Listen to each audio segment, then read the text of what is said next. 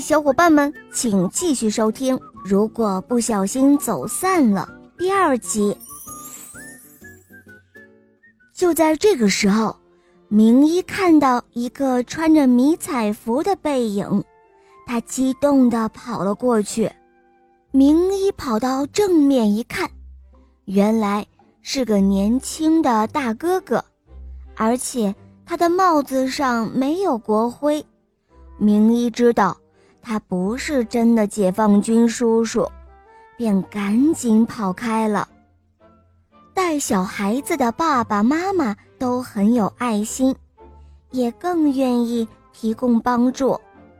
明一记得。他们一家三口出去游玩的时候，遇到求助的人，爸爸妈妈总是很热情的帮忙。明一在人群里四处的张望，他想找到带小孩子的一家人。突然，楼梯口出现了两个戴口罩的男人，他们的帽子压得低低的。又露出一双小眼睛，哦天哪，他们多像带走匹诺曹的狐狸先生啊！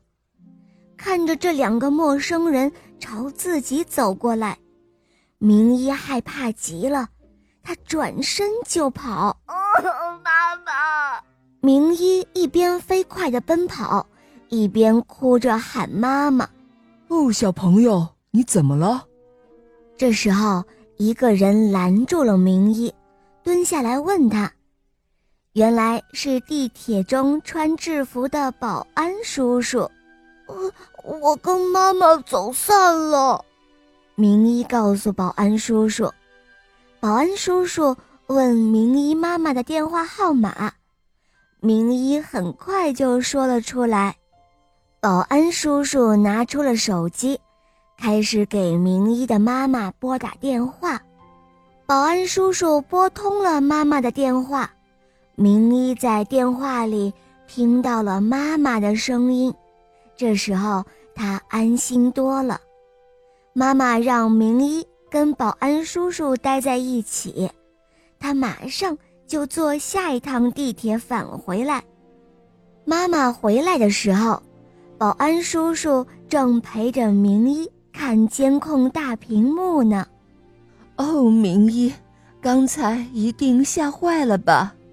妈妈蹲了下来，搂着明一，关切地问道：“嗯。”明一点了点头，又大声地告诉妈妈：“不过我又学到了新的本领。”明一和妈妈谢过了保安叔叔，一起回家了。